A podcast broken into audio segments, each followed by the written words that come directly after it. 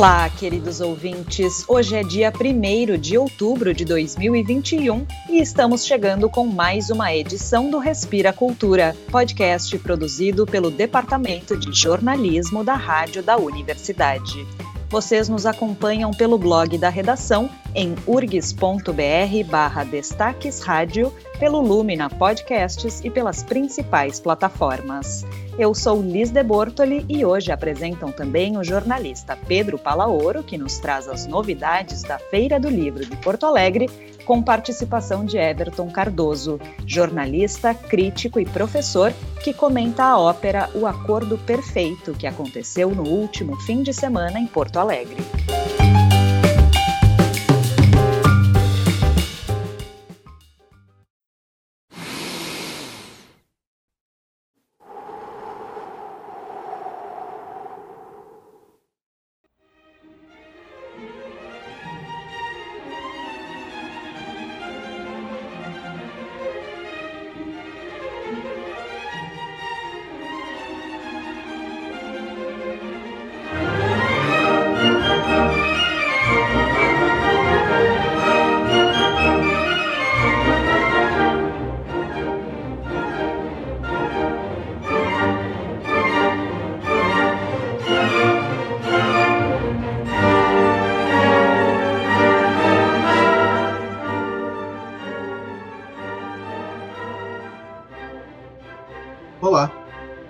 Sou Everton Cardoso, jornalista, professor e crítico de obra e espetáculos.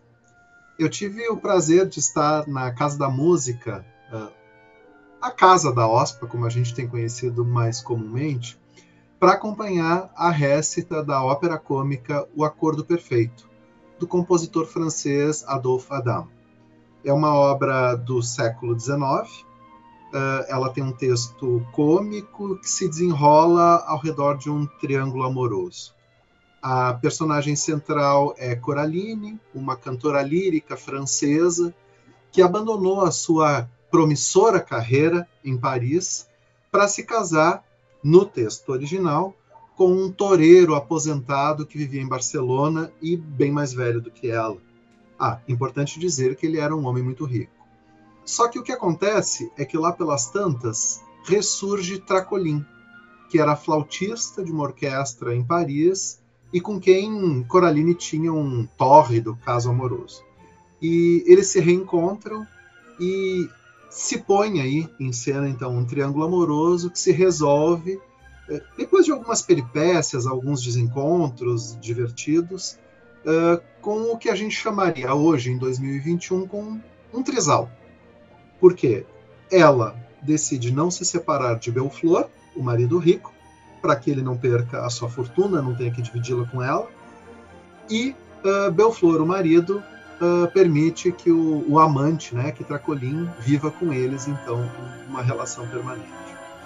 Uh, essa história por si só, ela já tem elementos bastante contemporâneos, bastante interessantes e que podem render muitas coisas. E a adaptação da OSPA tenta justamente ir por este caminho. Essa opção fica clara já na troca do título.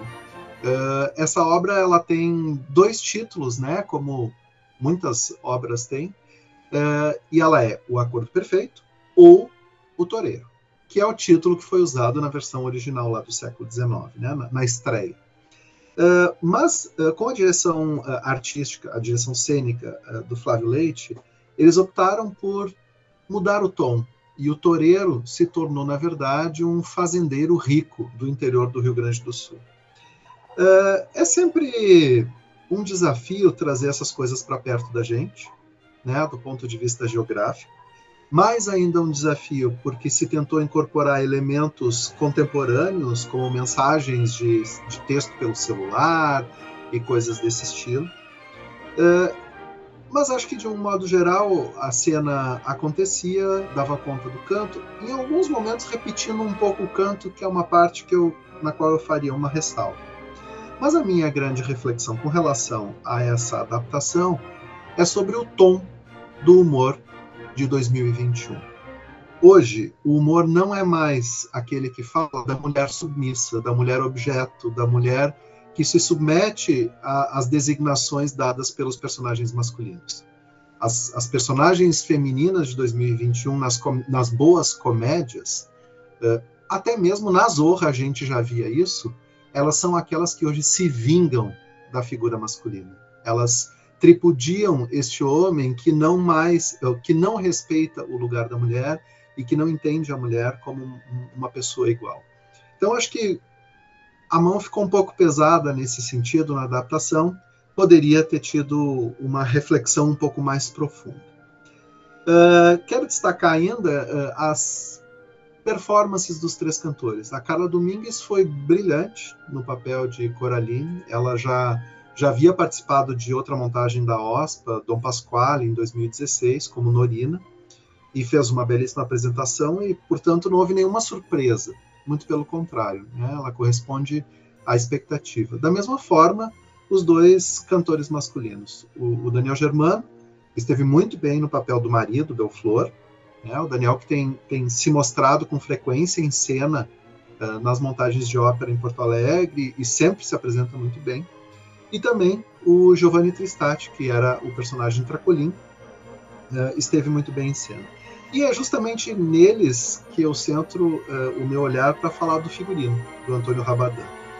Quando o Giovanni Tristati entra com um casaco de peles e o Daniel Germano entra com um terno listrado combinado com um sapato bicolor, é que a gente vê ali que a comédia estava presente. Nos figurinos da Coraline havia uma pegada um pouco mais tapete vermelho, assim, que talvez pudesse ter um toque mais de comédia que eu acho que teria combinado melhor com os demais personagens. Na montagem cênica havia um cenário bastante simples, a orquestra estava sobre o palco, afinal de contas não estávamos num teatro, portanto não havia fosso de orquestra, né? estávamos numa sala sinfônica uh, e portanto uh, havia uma dificuldade ali né, de, de composição uh, e que ainda é acentuada pela necessidade de manter um certo distanciamento entre os músicos em cena. Né? Então, uh, acredito que se fez o que foi possível, né? uh, mas fica uma pergunta para mim: qual a função afinal da cenografia?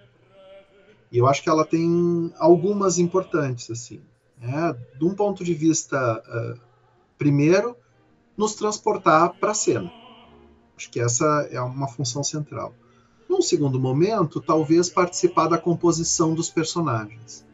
E no caso da ópera, uh, o que a gente vê na, nas boas montagens ainda é promover uma reflexão adicional, é nos provocar para algo que dialogue com aquela ópera, muitas vezes beirando arte contemporânea, instalação, uh, enfim, fazendo com que a gente se desestabilize, né? já que em geral estamos vendo e ouvindo textos e músicas que já conhecemos.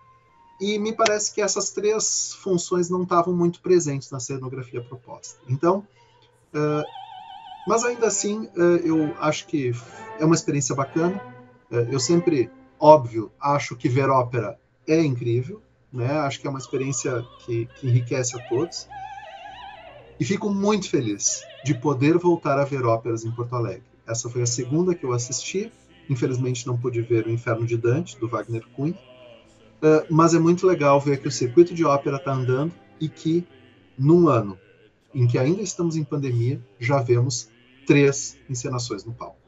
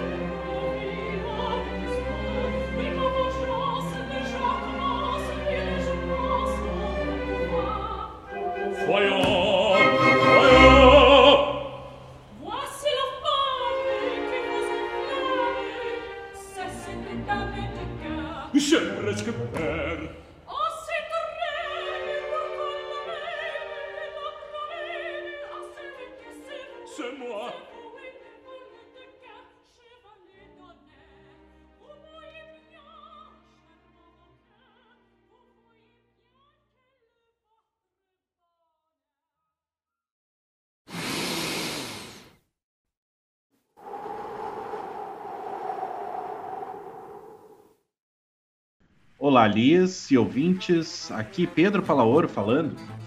Nesta semana foi anunciada a próxima edição da Feira do Livro de Porto Alegre.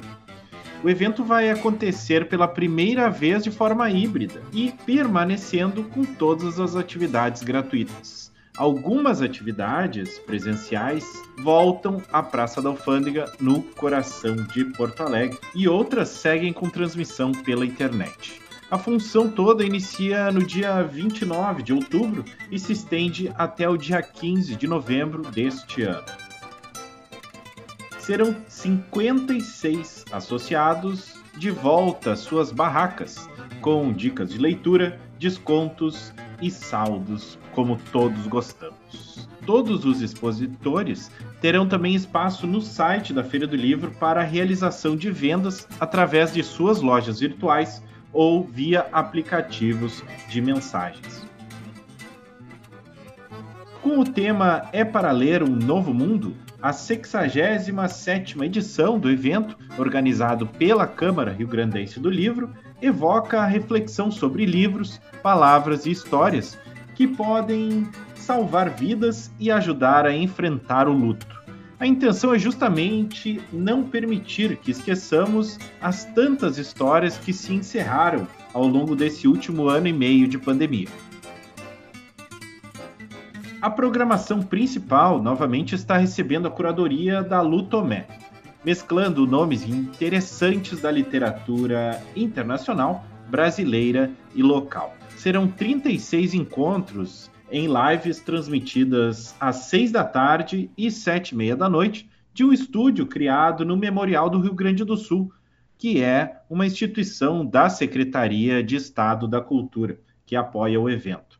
A Lu Tomé comentou um pouco sobre como serão as atividades deste ano. Vai ser a, a nossa feira em que, em que o evento vai poder voltar né, para o seu local de origem que já era uma expectativa desde o ano passado, quando nós fizemos a edição inteiramente online.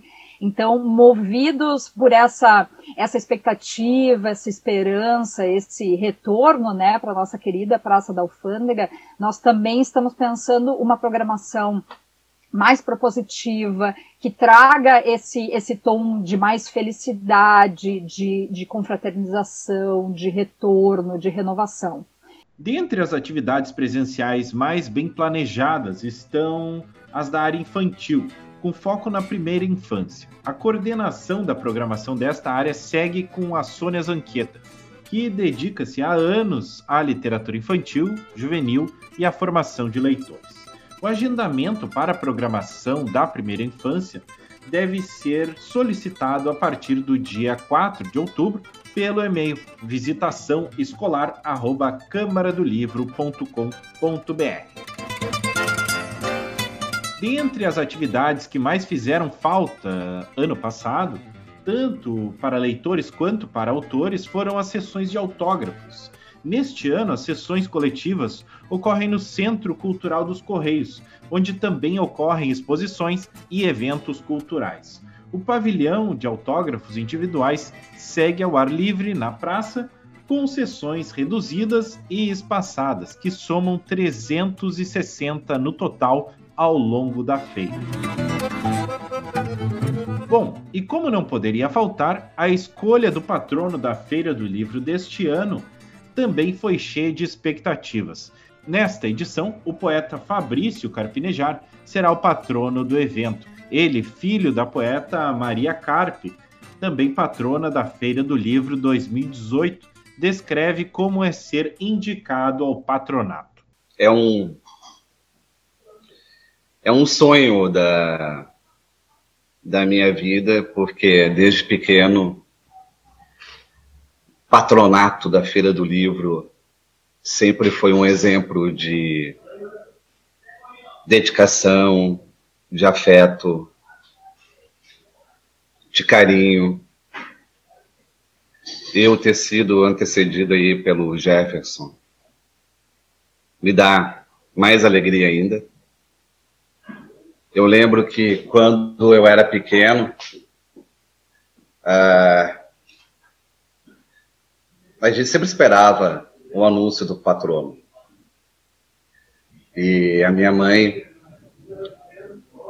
me ensinou a ler e escrever em casa.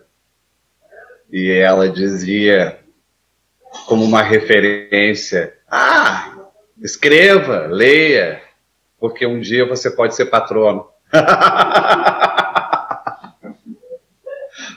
Ou seja, desde os sete anos, quando ela me disse isso, eu acho que o patrono é o Moisés Velhinho, jornalista. Desde essa época, eu fui contaminado por esse posto, essa honraria, porque na minha concepção, a Feira do Livro é o aniversário dos livreiros, é o aniversário dos escritores, é o aniversário dos leitores e é o aniversário dos livros. É quando a gente realiza esta festa coletiva em que reunimos todos esses nascimentos. Estamos num período difícil, dolorido, um período em que a esperança nos carregou. E essa feira do livro é significativa emocionalmente para todo mundo somar as partes quebradas para colarmos as partes quebradas dentro de nós.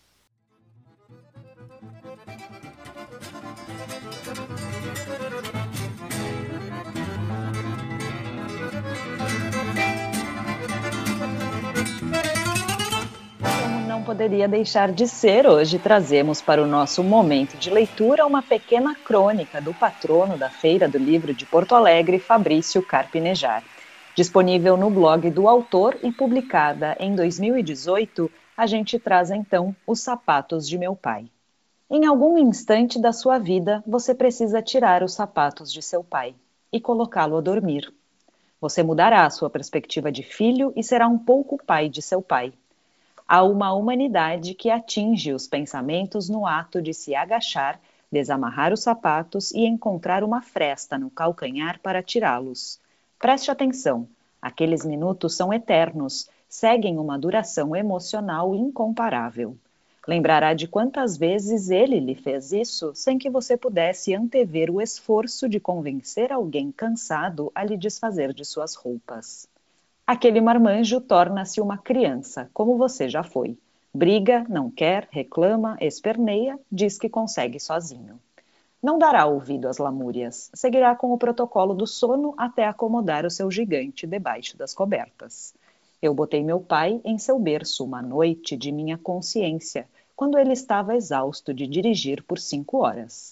Eu já lhe vi dormindo, alisando a sua testa suada e seus cabelos engomados. Murmurei algumas palavras cantadas. Brinquei de ser responsável, mesmo sendo um menino. Ele não recordou de nada na manhã seguinte. Não lembrava de como colocou o pijama, de como deitou, de como adormeceu. Eu ri de seu esquecimento porque eu lembraria para sempre, por nós.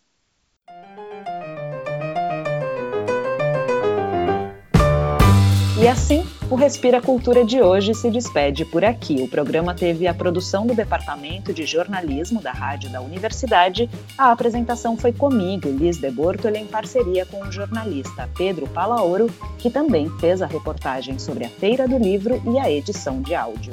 Também tivemos a participação do jornalista, professor e crítico Everton Cardoso. Na trilha sonora, ouvimos trecho da ópera O Acordo Perfeito, com a interpretação da OSPA, e Feira de Mangaio, do Sivuca e da Maria Gadelha, na interpretação de Yamandu Costa e Dominguinhos. E não esquece de seguir a rádio da universidade nas redes sociais para não perder nenhum conteúdo. A gente volta na próxima sexta-feira pela manhã. Até lá!